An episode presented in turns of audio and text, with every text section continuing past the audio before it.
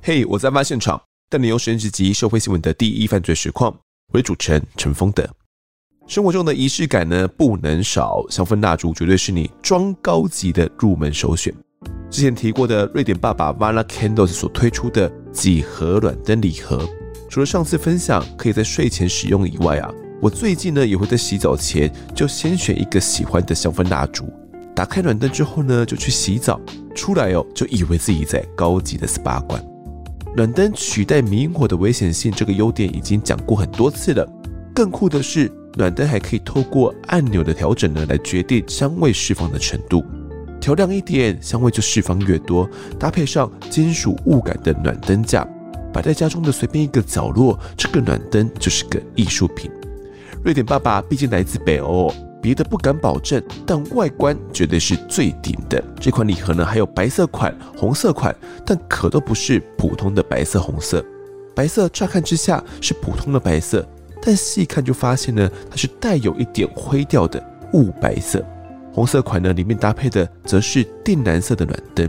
市面上呢，很少看到这个颜色的暖灯哦。我觉得这一款是最适合圣诞送礼的首选，但原价三一七零元，圣诞限量包装只要一九九零元。送出这个礼物，保证你比 Mana Candles 的暖灯还要再更暖。另外一组严选的限量蜡烛礼盒，上一次介绍过其中的一款五小福礼盒，周一到周五随你心情变换。另外一款则是两颗不同香调的大蜡烛，适合喜欢固定香味但又偶尔有点变化的你。里面送的蜡烛金属托盘呢，也就素也哦，我直接拿来当做家里门口玄关的钥匙盘，质感也是 up up 哦。它原价三四七零，圣诞限量包装只要两千一百元。两款礼盒呢，一样输入折扣码 ET Today 都可以再打八八折，折上折打到你骨折就甘心咩？推荐给案发听众。那老听众呢，听到现在都知道哦，有许多的谋杀案件都是跟恐怖情人有关。比方说施信成行刑式杀妻案，又或者是像王宏伟情杀案也是哦。有时候已经知道对方是恐怖情人，但不知道该怎么摆脱，最后才会演变成悲剧。以前发生过那么多案子，我们听了那么多，未来这种案子还是会继续发生。不过，如果发生在自己身上的话，你又会怎么处理呢？哪怕是案发听了这么多集，恐怕我们可能都不一定能够想到最好的决策。除了我们过往提到可以搜证啊，依照跟骚法向警方报案，以及慢慢的突破理由，尽量不要去激怒对方之外，现在又多了一个选项，就是找专业人士的帮忙。这集我们就请到征信社阿宅谢志博来跟大家聊聊恐怖情人的故事。志博哥你好，丰德兄好，各位听众朋友大家好。是智博哥，通常你们自己接案的话，会不会有时候遇到委托人本人他就是一个恐怖情人，会有这样的状况吗？其实，像我们刚刚上一集有聊过，就是有一些案件，只要是他提到说他要找他的老婆的，或找他的前女友的，我们就会非常谨慎。其实我印象很深刻，就是我们曾经业务接到一个案件，委托人是一个男的，他告诉我们说他想要找他的前女友，他告诉我们说他跟他前女友分手两个多月，然后他觉得非常的懊悔，他想说要再一次的跟他前女友说谢谢他这几年的照顾。然后非常感谢他，也要说对不起，他没有符合他的期望。这听起来很不错诶，就感觉是个想要跟前女友好好道别的人。这样的男生我喜欢。对，就合理，合对啊，合理的理由。那当然，我们业务就接了嘛。但是这时候我们在调查过程中发现有一个比较意外的地方，就是他告诉我们他前女友是在台北，但是我们调查结果发现，哇，他前女友已经到花莲去了，定居在花莲了。那我们想说，诶，什么是这么短的时间内从台北搬到花莲是什么原因？嗯，当然我隐隐约约觉得说，哎，可能是在躲什么。啊，当然这是一个念头，我没有去怀疑到我们委托人身上。后来有一天，就是我们找到资讯之后，有一次他的女朋友前女友就搭着火车从花莲一路搭到树林，然后转到桃园。那当然买车票的时候，我们就有看到嘛。那我们就跟我们当事人讲，我说：“哎，你的前女友现在好像要去桃园，那你要不要就是等他，等他从火车站出来，你把你想要说的话跟他说，来个不期而遇。哎，对对对，他就说好啊，太感谢你们了。那后来他女朋友就去上厕所嘛，去女厕上厕所。那我们调查员就跟他的业务就告诉我们的当事人，就说，哎，你女朋友现在去女厕，好，那待会等她出来，你就可以把你想讲的话好好跟她讲，好，但是千万不要吓到她。那这名当事人就哇，非常的感谢我们哦，就说哇，你们办案效率真好，真高，谢谢你们，我终于可以怎么样怎么样怎么样啊！当然，我们也觉得说听到客户称赞也很开心嘛，因为我们对自己的办案效率觉得自豪。那后来当天晚上，我们这名业务就接到我们桃园后站大树派出所打来的电话，就说有一名女性哦，在火车站的厕所被袭击，好，就请我们这个同仁到案说明啊，为什么？他会调查到你们同仁身上呢？哎，可能就是这名委托人供出我们当初是委托我们知道这个资讯哦，我猜应该是这样子哦。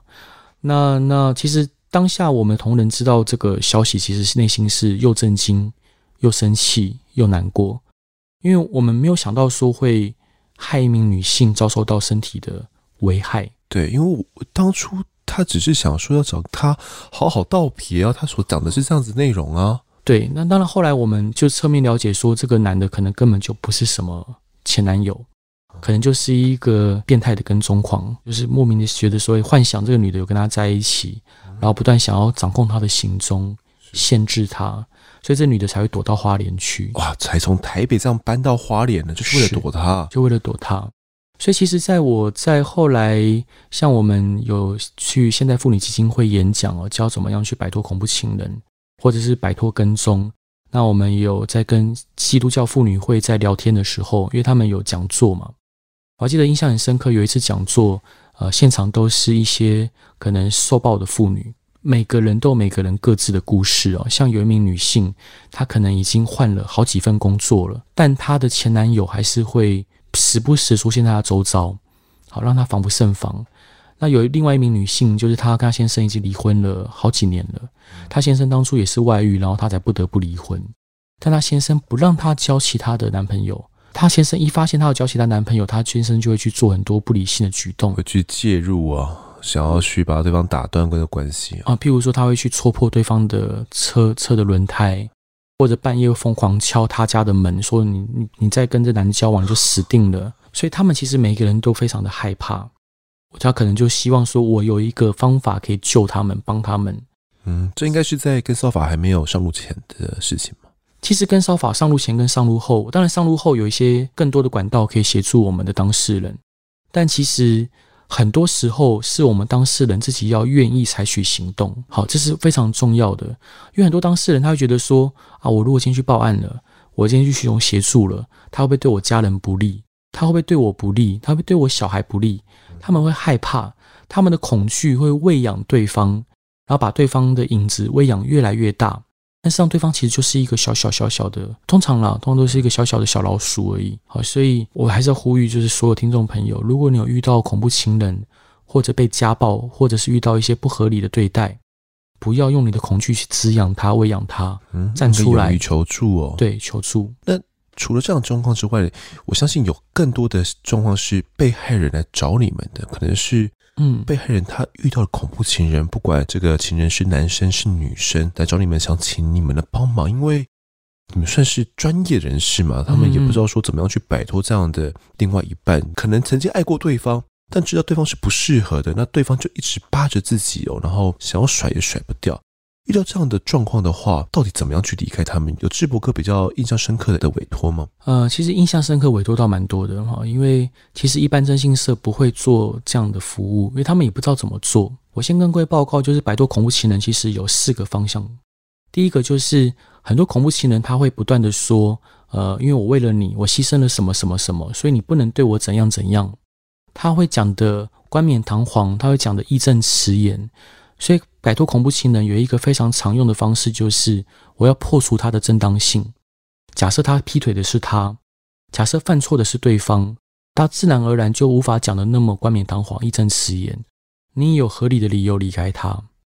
第二个，很多时候他们都是欺负我们当事人可欺和善良心软。举一个比较夸张例子，假设今天我们当事人，不管他是男性女性，他可能背后是他可能是某某立委的孩子。或他可能是某某财阀的千金少爷，他的另外一半敢这样对他吗？或许还是会，但几率小得多。所以很多当事人他会被欺负，原因就是因为一方面他自己无法硬起来，二方面是对方欺负他，背后没有人可以保护他。第三个就是我们要转移对方注意力，在我们处理的过程中，譬如说对方可能今天生活没有重心，他的世界就围绕着我们当事人转，他不管脑袋想的每一件事情都是想到当事人身上。但是如果我们可以让他为了其他的事情疲于奔命，那他这个情况就有机会可以缓解。那第四个就是我们可以协助我们当事人去摆脱跟踪，或者转移到比较安全的地方。那我举两个例子，就是有一个当事人。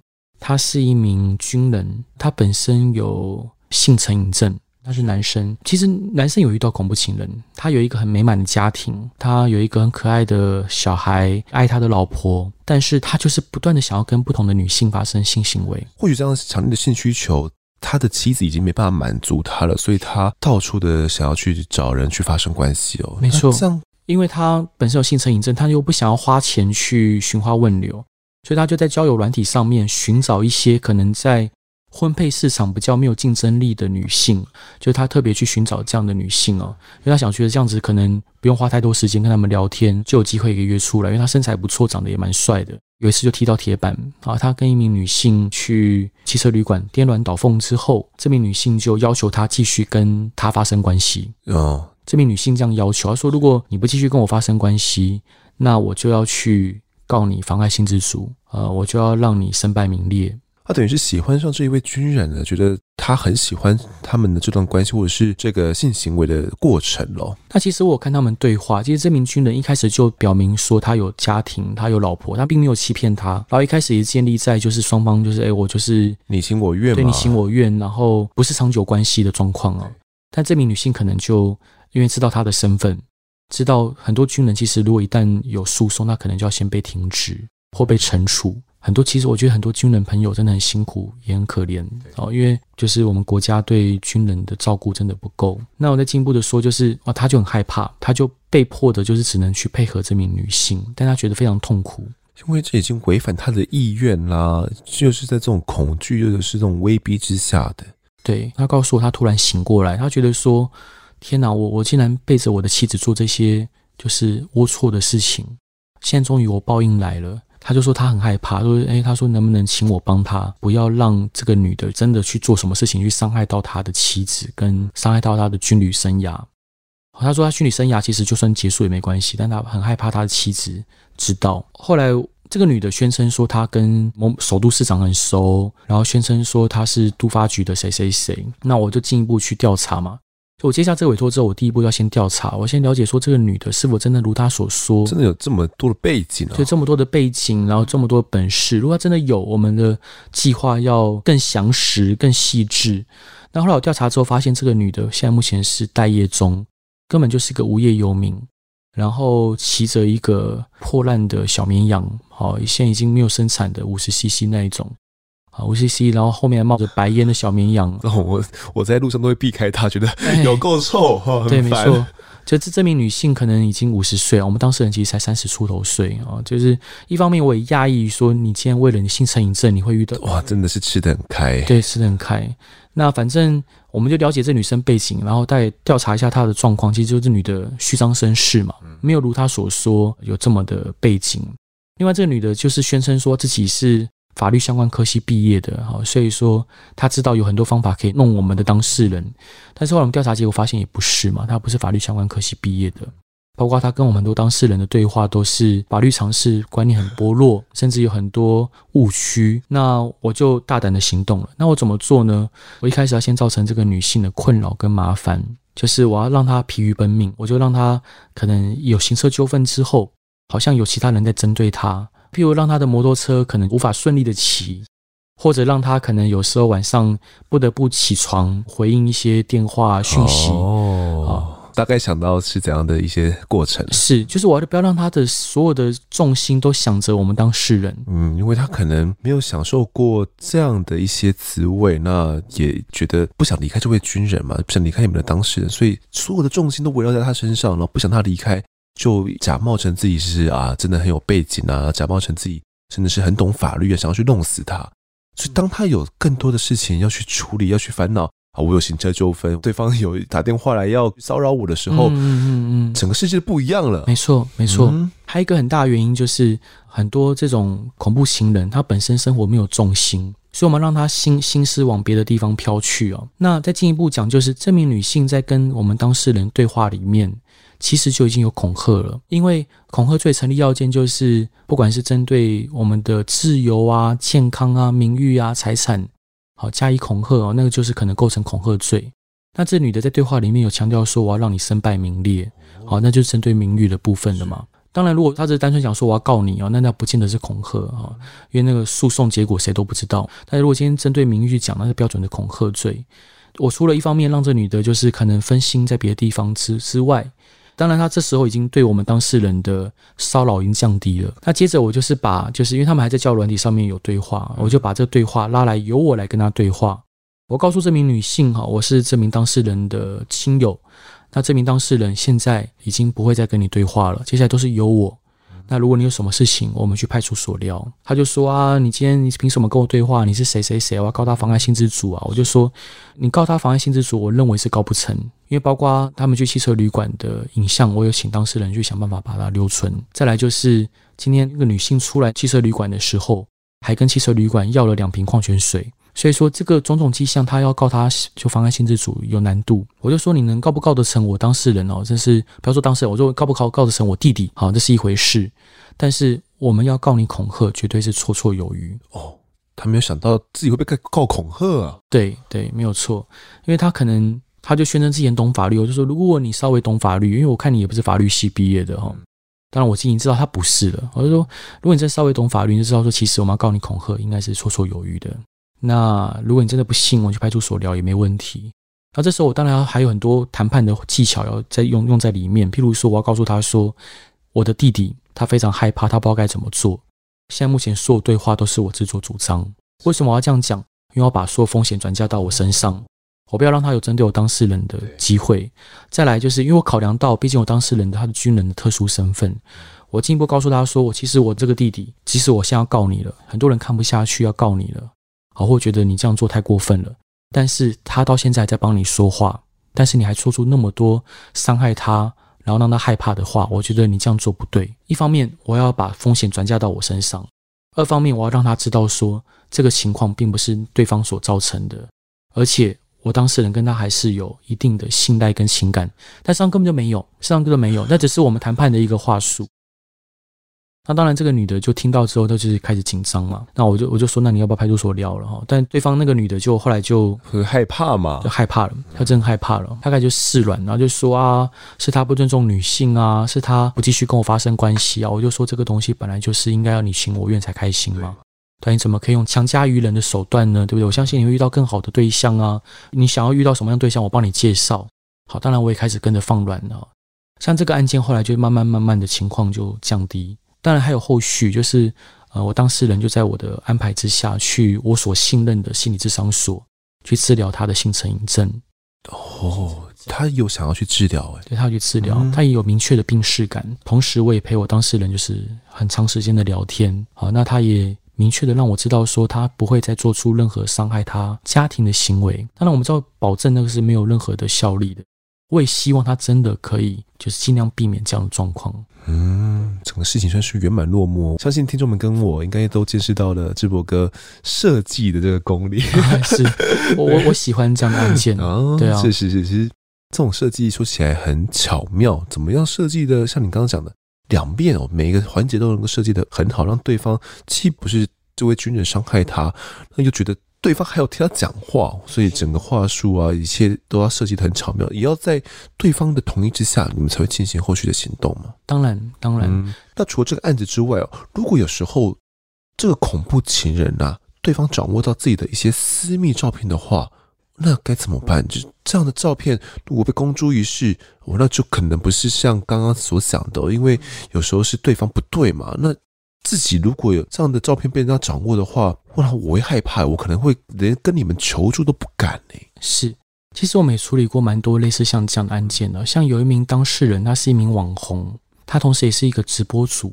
那直播主有很多种类型嘛，有些才艺型的啊，有些是歌唱型的，搞笑都有。那他是那种恋爱型的直播主。什么是恋爱型直播主？他就是跟他抖内的抖内主去谈恋爱，各种谈恋爱，然后借此来就是获取更多的抖内的。他有一位就是常常是他榜一的一名就是大咖，好，那他们就有出去嘛，那两个人就有一些比较亲密的照片跟影片。后来这个榜一就没有再继续抖内他了。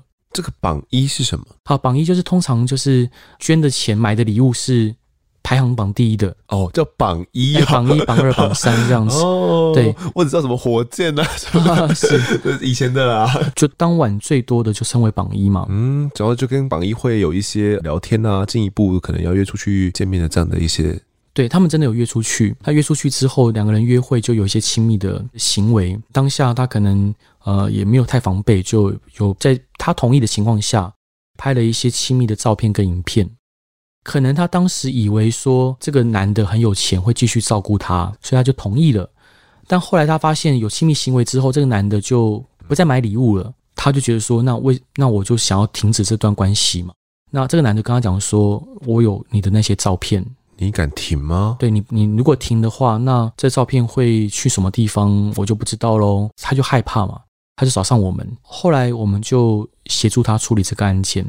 这个男的晚上很晚下班，哈，大概原本预计好像十一点下班，那我们就安排一名女性，哈，就在这个男的那天，那个男的骑摩托车，一安排一个我们公司配合的一个女孩子啊，在摩托车上面哭。本来以以为他十一点下班，结果他那天好像加班还是什么。早上十二点多才下班，你们不会哭了一个小时吗？对，就哭一个多小时。好，这这我们我们我们的公司伙伴真的超厉害，他就哭了一个多小时。后来这男的就过来嘛，就问他说：“你在哭什么？”因为其实晚晚上人的防备心会降低，而且看到就是一个娇小瘦弱的女生。他这男的问他说：“你在哭什么？”他就刚刚讲说：“我是从屏东上来找我男朋友，我男朋友他家发现有别的女生，我就出来了。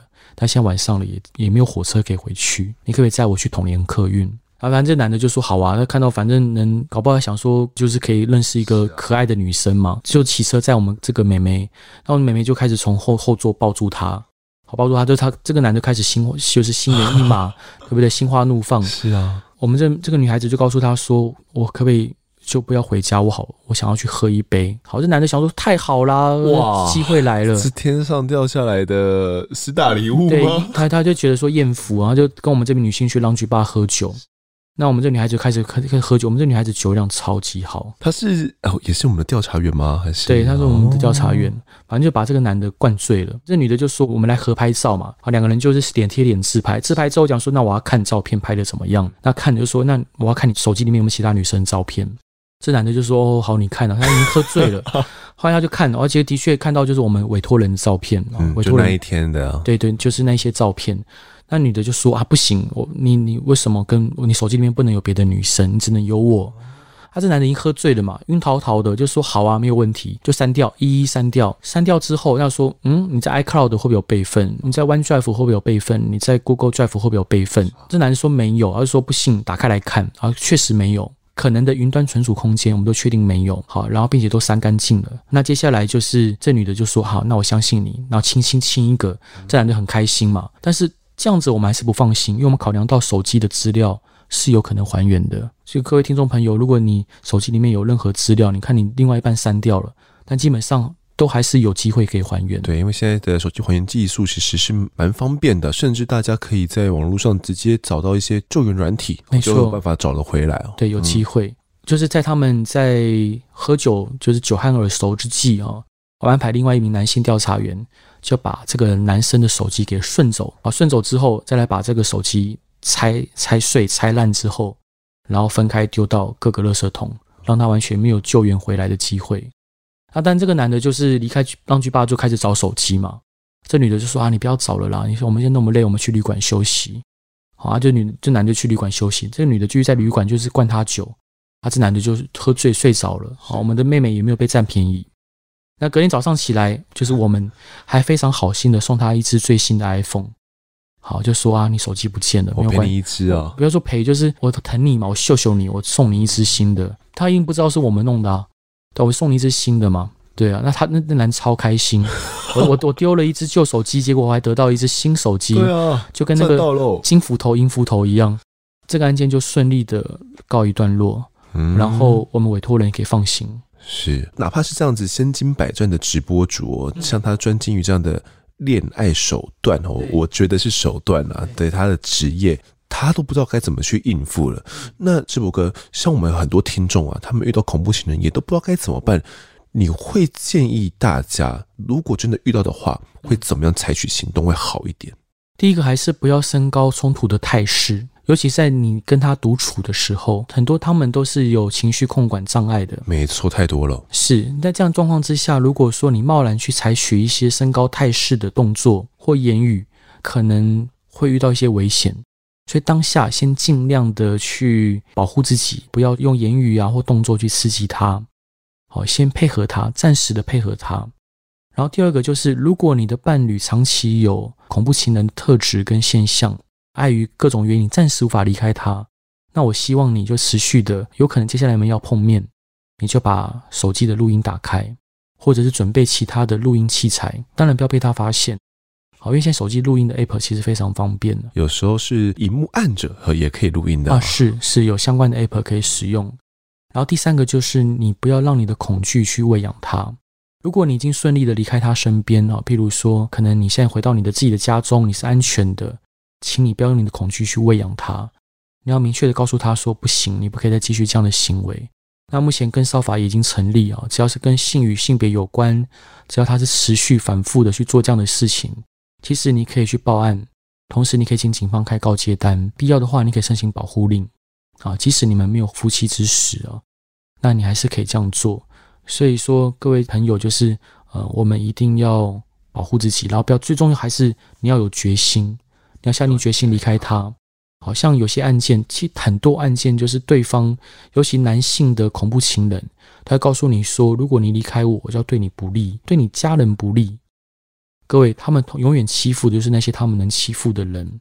我有一个很简单的概念，如果今天这个男的他是有本事的，他是有能力的，他冲刺自己的事业都来不及了，他努力他自己的生活都来不及了，他怎么会有额外的余裕去欺负你呢？好，再来就是我觉得一个有肩膀、有担当的男人是不会去欺负女人的。那当然，有时候有些人可能是一时可能失控，但他如果是常态性的，那绝对就是不能，一定要马上离开他。好，所以一定要采取行动。那再来就是住家，还有一个很重要，做住家一定要检测看看住家有没有被安装针孔，还有记得汽车、摩托车车辆有没有被安装追踪器或其他的定位器材。然后再就是锁，好，一定要换。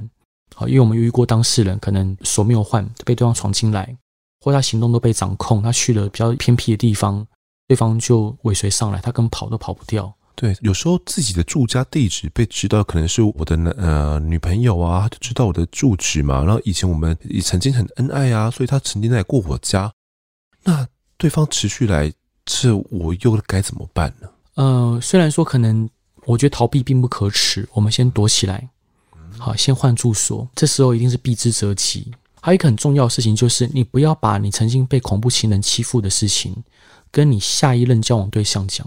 很奇怪，哈，就是很多我们当事人，他离开了一个恐怖情人，下一个遇到的又是恐怖情人，这么奇怪？对，就是当然这个要去细谈，这个可能我不是专家，哈，但是呃，很多人他找对象都是有些共通点的。好，尤其在当你在陈述你被恐怖情人欺负的时候，应该在陈述的过程中表现你的害怕。那可能当下对方好像表现得很同情你，好像跟你保证说：“我绝对不会这样对你。”但是有一天，如果你们吵架了，或者是当你不听他的话了，他可能脑海中突然浮现那个你陈述恐怖情人的时候，那个你害怕的模样，那他就想要让你害怕，他想要让让你听话，他想让你顺服，他可能就展现出那个样貌出来。他可能自己本身也没有意识到，所以各位听众朋友，如果说呃你有遇过恐怖情人，请你不要跟你可能的交往对象或已经的交往对象去陈述这些细节，去陈述这些过往，没有必要，过去就让它过去了。嗯，因为我自己是相信人性本恶的啦，是有时候是这个恶有没有被勾出来哦？对，没错。那可能你觉得对方是你的新任男友啊，想跟他讲这样的一些过往啊，想跟他。倾吐自己过去那些不平，但是反而是勾住对方的这个恶。原本对方没有这个意识，不知道这样的手法。没错，我认为有一种犯罪啊，其实跟恐怖情人犯罪很相像，那就是仙人跳啊。是对，因为原本我以为对方是真命天女嘛，那温存之后，对方就瞬间变成另外一个模样哦。那我觉得这种就是另外一种不一样的恐怖情人。这类案子会不会直播哥也接触过？有，其实仙人跳的案件我们也做过蛮多的。像有一个印象非常深刻的案件，当事人他长得帅帅的啊，就是他是一名有钱的帅哥，但是他告诉我们说他不想要谈恋爱。那他为什么来找我们呢？但他还是有性需求嘛，他就习惯就是透过寻花问柳的方式来解决。那他有一次寻花问柳对象是一名孕妇，他还想说哇天哪，孕妇那个奇货可居哦。那他就呃就是两个人进旅馆之后，他就去洗澡嘛。洗澡的过程中，他听到好像门把有转动的声音，好，但他可能没有想很多，他就继续洗啊。可能小头已经占据了哈，占据了占据了大头了，对，征服了大头。那当他洗完澡出来，哈，可能什么事都还没做，就一群彪形大汉冲进来，二话不说就把他压在床上揍。他他就吓吓到了嘛，一开始就说你们干嘛打我，干嘛打我，好，然后到最后他就是可能就认说你们到底要干嘛？对方揍他的时候有喊什么吗？啊，完就说你刚才现在睡我老婆啊，你这什么就是脏话三字经五字经就连连发出来哦。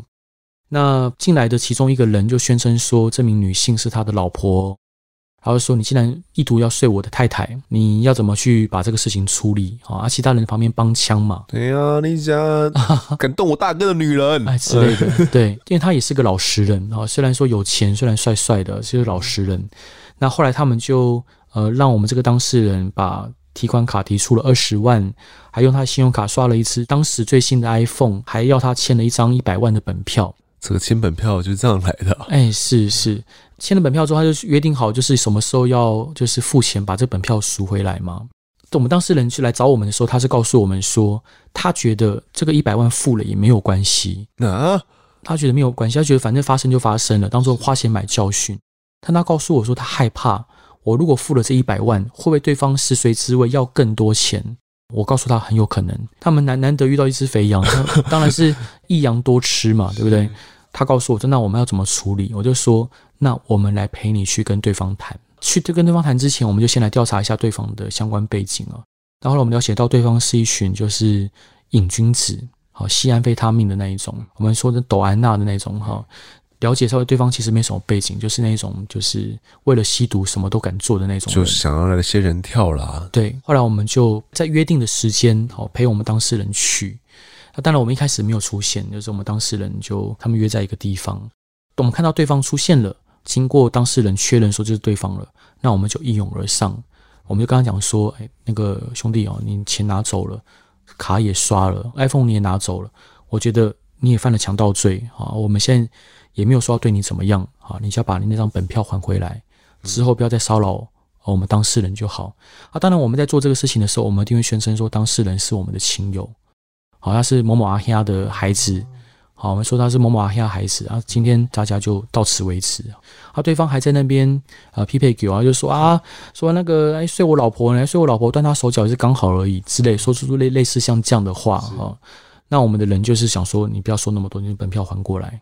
他对方就开始就是嘴巴一直在不干不净嘛，不干不净，我们就开始揍他。对，我们就直接开始把对方就开始就揍。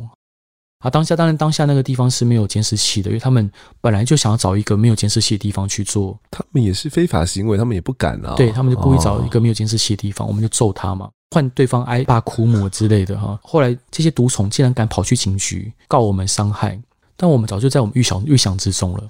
因为伤害是告诉乃论嘛，好，同样的，我们也自己揍自己，然后去验伤，我们也告他伤害。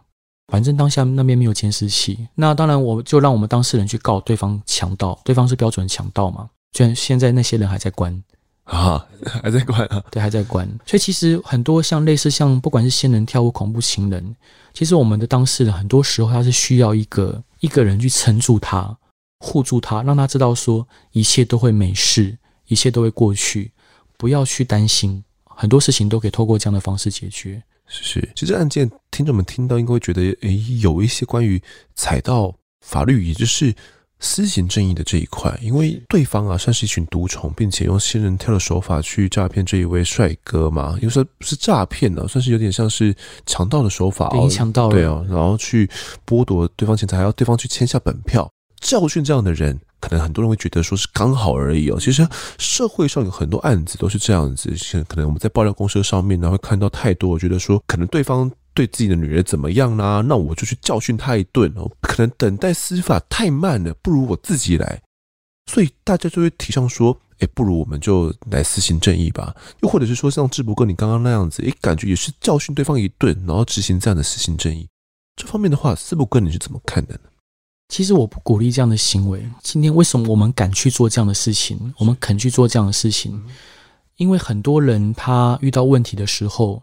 他没有方法可以解决，或他不愿意自己亲自去解决。那这时候如果没有人可以站出来帮助他们，我并不是要合理化我的行为，错就是错，违法就是违法。但是如果今天为了当事人的利益，好，我们必须得去冒风险，不管这风险是社会性的，或是法律上的，或道德上的风险，我们都愿意去做。只要是能帮助到当事人的，只要是我接下这份委托了。只要这委托是合理的，最后的目的是合理的，那中间的过程，即使会可能很多人会看不下去，觉得啊，我们凭什么做这样的事情？我们还是会愿意去做，因为这就是我们的职业。另外还要进一步的讲，就是有些当事人，如果我们不去为他做什么，他的心里会一辈子过不去。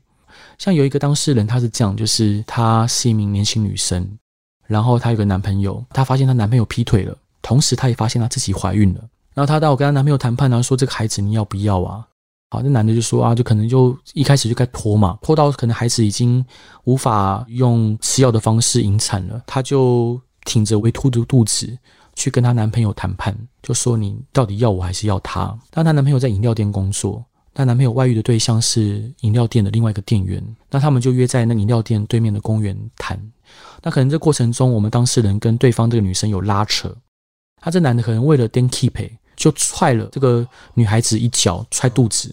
哇，他知道她怀孕了吗？诶，他知道，他当然知道，他怎么可能不知道？但是可能就当下，可能就肾上腺素激增，是为了保护现在自己的女朋友，保护现任女朋友，他就踹了我们当事人肚子、腹部。那当然，后来下体就开始出血，小孩子就这样子就流掉了。那这个女的打给我的时候，她告诉我，她哽咽的告诉我，她说这个孩子其实她本来就知道留不下来。她也没有想要留这个孩子下来，但她无法接受这个孩子用这样的方式离开。她希望我们可以代替她的孩子去揍这个男的一顿。我这个行为当然是错的，我去揍这个男的当然是错的。但是我很确信的就是，如果我们不为他做一点事情，他一辈子这个关卡可能要很久之后才过得去。他觉得自己亏欠这个孩子什么？这个其实那情感都是很复杂的，他很难用一句话或者是用一些话去概括。他的情感跟他的心情，我也很难去想象。后来我们就去把这个男的揍了一顿。这个可能就是我们刚刚前面提到的私刑正义。对，那其实老实说，就是当我们自己在做这个事情的时候，老实讲，像以这个案件，我们做的时候也是觉得本来就该做，觉得有些愤慨，替对方出气啊。对，那我还是要再次强调，就是我觉得这是不对的行为啦，这是不对的行为。嗯，在执行这样的案件的时候，你心里面是怎么想的？是会觉得替这位委托人出气，有时候也是你觉得本质上这样的行为揍对方一顿，站在社会角度上也觉得这可能是大家可以接受的事情吗？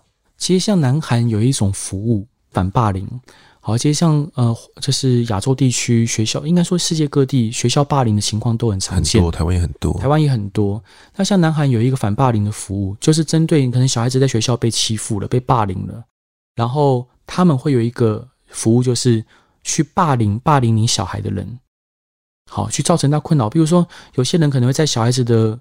呃，水壶里面加泻药，或者欺负他们，或者甚至对他们的生殖器官或做出一些骚扰或侵害的动作。那这些人，你说走寻常正常的途径，甚至很多霸凌的人本身就是学校校务人员的亲友的孩子，或者是可能是一些可能有头有脸，不管尬逃啊，或者是民意代表的小孩，其实这样的情况很多。你说走寻正常途径要去解决这个问题很难。哎，说实实在真的很难了。你要霸凌的人不再霸凌，这并不是一件那种简单的事情。是。那你说，如果真的很多小孩子，因为我其实遇到一些朋友哦，他可能我认识一些可能兄弟人，他可能年轻的时候是就小时候他的课业很好，然后非常的非常优秀，但他就是因为霸凌，所以走上兄弟这条路。嗯，被霸凌的关系，被霸凌。好，我遇到好几个都是这样子，因为被霸凌，然后他们走上兄弟这条路，甚至后来去杀人。好，因为他们想证明自己，他不想一直被欺负。所以其实像霸凌这样的事情，是可能会造成他一辈子的阴影的。如果没有人可以帮他，没有人站出来告诉他说，就是有人可以保护你，好，那他就只能靠自己嘛，靠自己武装自己，让自己变得更偏激，变得更更什么？外界看起来的勇敢，觉得你是个 be a man 这样子。是，但是如果当有人被欺负的时候，当然我这我这理理论可能很多人不会认同，就是说，如果有人被欺负的时候，有人可以站出来去帮他。不管这方法是可能不被现在目前很多社会普罗大众所接受的，但有人可以保护他、帮他，很多情况就可以避免。当然，我们的前提就是我们不会造成对方永久性的伤害，都是可恢复的。我相信，只要能让我们的当事人他可以心里获得慰藉、获得舒坦，对对方也不会造成永久性的伤害，并且让对方得到教训、警惕，我觉得他不见得是坏事。是，其实智博哥所分享的，我相信不一定每位听众可以接受啊。其实包含有些观念，你说，特别是私刑正义的部分呢，以我自己而言，我其实是不太喜欢的。因为像我自己会觉得说，如果可以的话，当然是循正常的管道，比如说是司法的途径来解决。但是我相信有些东西真的是，或许我们不一定能够从司法管道得到解决，或者是这样的过程可能很漫长的，所以有时候可能就。必须得仰赖专业人员的一些方式，尽管这样的方式并不被社会大众所接受的，也希望说各位听众呢，真的如果真的遇到这样的状况的话，理性一点，多想一想，或许有一些不一样的方式，我们可以去解决它，不一定要走这样的方式，或者是说。可以的话，真的不要走到这一步，我觉得是最好。尽量不要，尽量不要。是 OK。那不管怎么样呢，也谢谢智博哥在这四集里面带来这么多精彩的案件。那也最后也是要帮智博哥推一下他的新书啦。对，詹尔摩斯的万事屋，其实我读了之后觉得里面收录了很多大大小小的故事哦。那读完之后就觉得哇，文笔真的是太好了。对，看的真的是很过瘾的。大家如果有兴趣的话，也可以再去购买。那这集的我在案发现场呢，我们就谈到这边，也感谢智博哥的分享，谢谢您，谢谢，拜拜。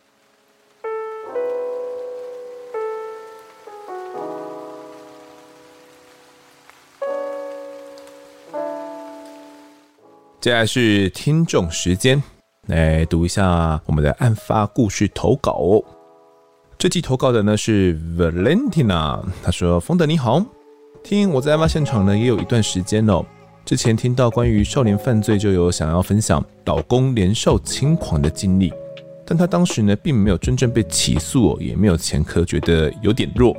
五。” 觉得啊，或许其他听众有更切合的主题经验分享，所以就没有实际来留言哦。直到呢，昨天听到叶怡宁教授上节目分享关于家暴的 EP 一七一，实在是太符合老公的经验了啊！觉得一定要投稿一下。括号虽然不知道听众投稿是怎么运作的，跟老公认识不久，因为他工作认真负责而喜欢上他。那我向他告白之后呢，他就坦白说他曾经家暴前妻哦，觉得自己没办法，也没有资格再踏入新的关系。那我详细问了整件事的始末，觉得这是他单方面的说辞。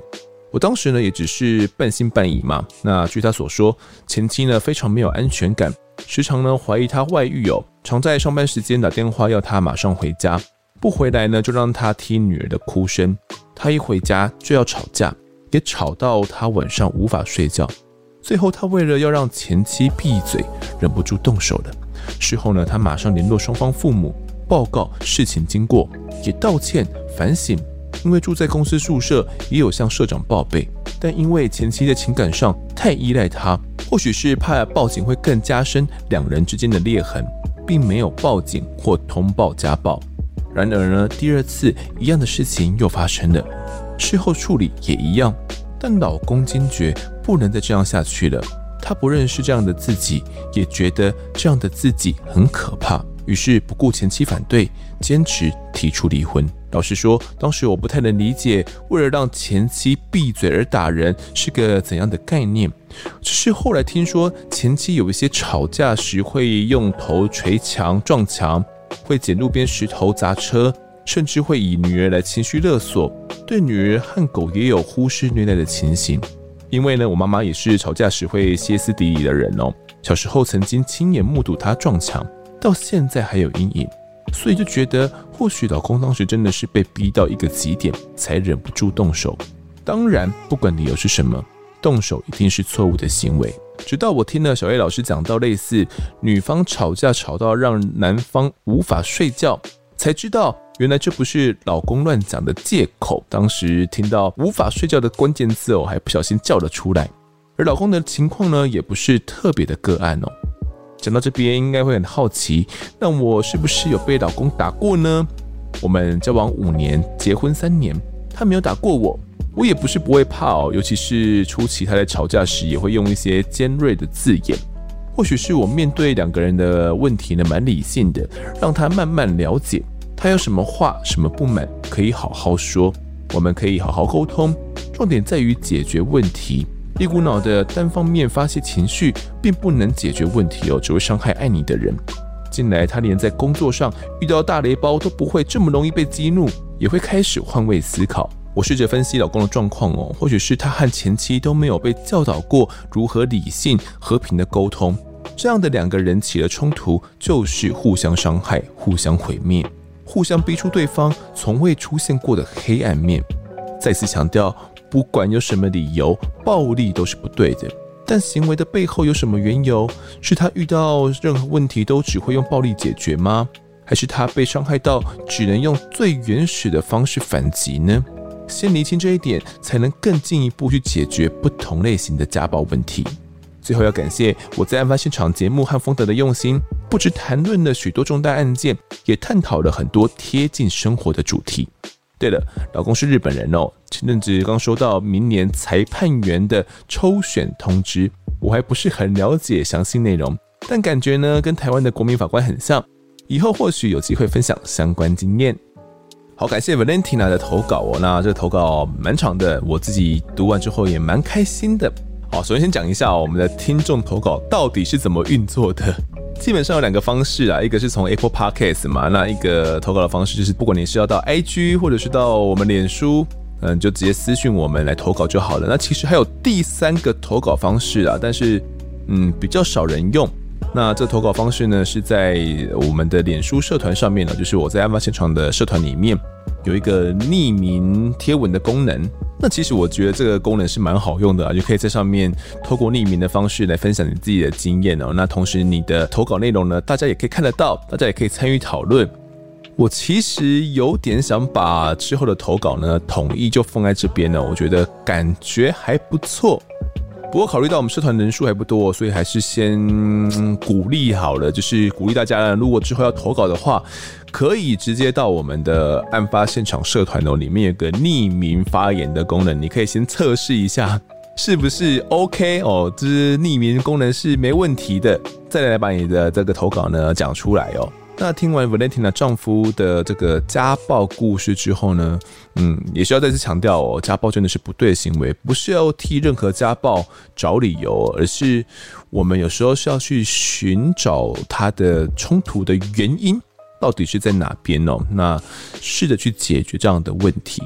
我听一听之后会觉得哦，前期这样的行为其实蛮容易把另外一半逼到一个精神上的。底线的，我们先假设呢，这个丈夫所说的都是真的好了，然后这样比较好评断，不然呃也没办法好好讨论嘛。这样的状况底下，我觉得蛮容易把另外一半推到精神崩溃的。但我不知道为什么他前妻会是因为怎样的原因，是因为没有安全感吗？才会导致这样？我不知道。但总之这样的行为是很容易把自己的另外一半逼到一个。极点的，那被逼到极点的人呢，要么就是躲起来，但是以他的状况，他还有家庭嘛，他还有女儿嘛，还有狗狗嘛，所以躲起来可能不是个好方法，所以还是得面对。那吵也吵不赢，可能也没办法让这样的纷争能够止息。最后面可能被用到的手段就是用暴力，就是用家庭暴力的方式来解决，就是觉得我打了就不会哭了，就不会叫了，就不会吵了，那我就打。打了之后觉得很亏欠嘛，就是马上就通知到双方的家长嘛，也说的之后不会再这样子做了。但是你会知道说，我这次打了，对方就闭嘴了，当下次同样的情形再发生的时候，一再的、一再的被逼到那个极点的时候，你还是会记起这个手段的，你还是会忍不住又打了下去。所以家暴通常都是不断不断的上演的，很难说一次家暴之后就没有第二次。而我觉得离婚也是对的啦，真的哦，我相信被逼到那个状况之下，可能很多人都会没办法认出这样的自己了。那这位听众呢，在跟老公结婚之后，其实也没有被家暴哦。他其实从交往到结婚也八年的时间内，可能他们有一些沟通跟排解这些情绪压力的方法哦。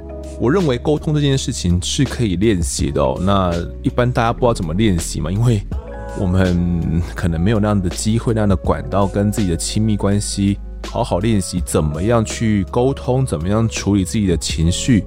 通常都是从失败中去成长，我们也没有好好的去请教过别人，也没有人好好的来教过我们，所以可能有一半的人吧是越走越糟，就是从错误中成长，然后从成长中继续错误下去哦。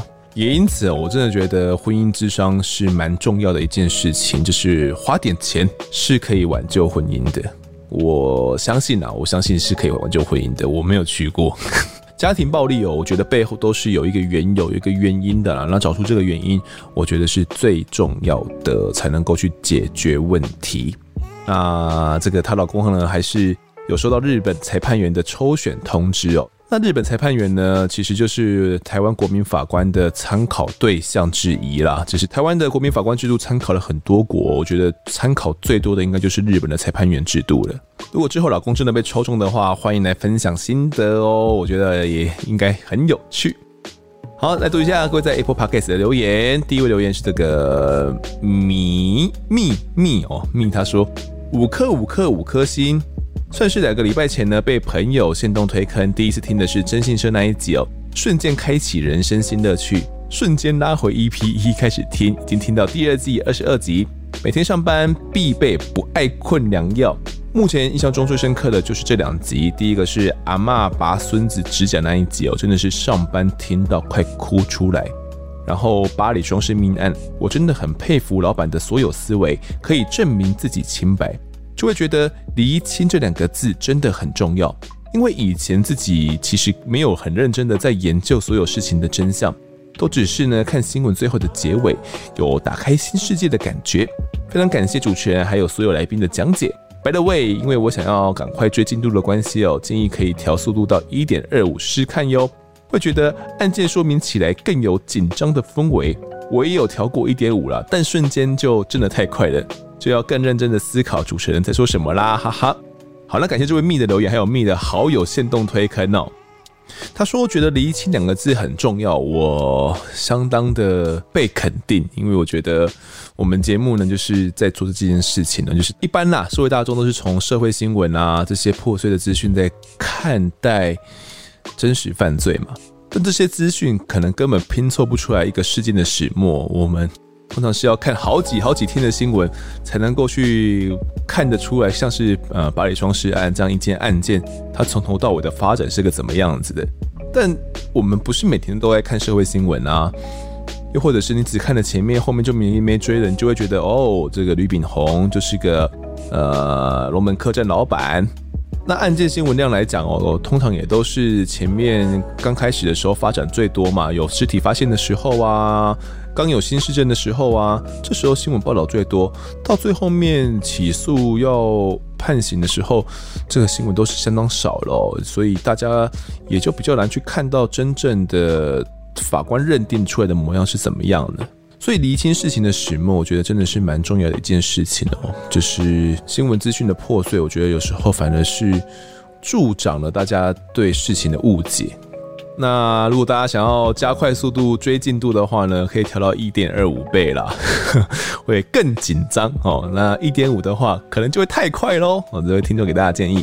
好，下一位留言是这个 Z O Z I T P E，怎么练？不会练。好，他说不是熊猫的外送员，好听。十月呢，某次无意间看到排行有贵节目，一听上瘾，直接从第一季开始追。伴随我无聊的外送时间，针对听众时间呢，我觉得一堆人想表示应该是想减少这个时间，就可以多听案件相关的内容。那我本身都是听完加油，我会继续支持贵节目。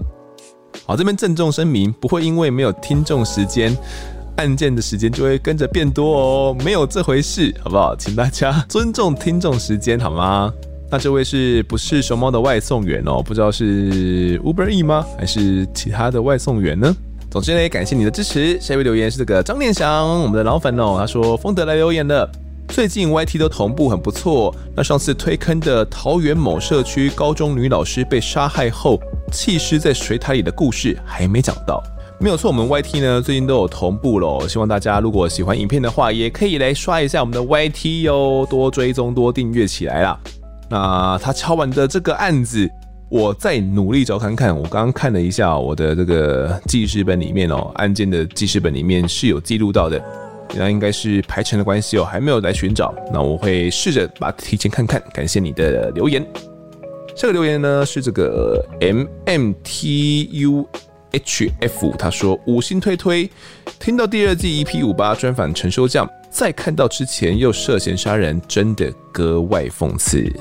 没有错，陈修这样的案子真的是案发老听众内心共同的记忆啦。我不好说是痛，但我觉得是一个共同的记忆，就是我们对于善与恶到底是怎么样去看待的这件事情。我觉得大家透过这件事情都有不同的成长跟省思。那陈修这样涉嫌杀害女友的案子，目前二审呢还在开庭当中，如果有新进度的话。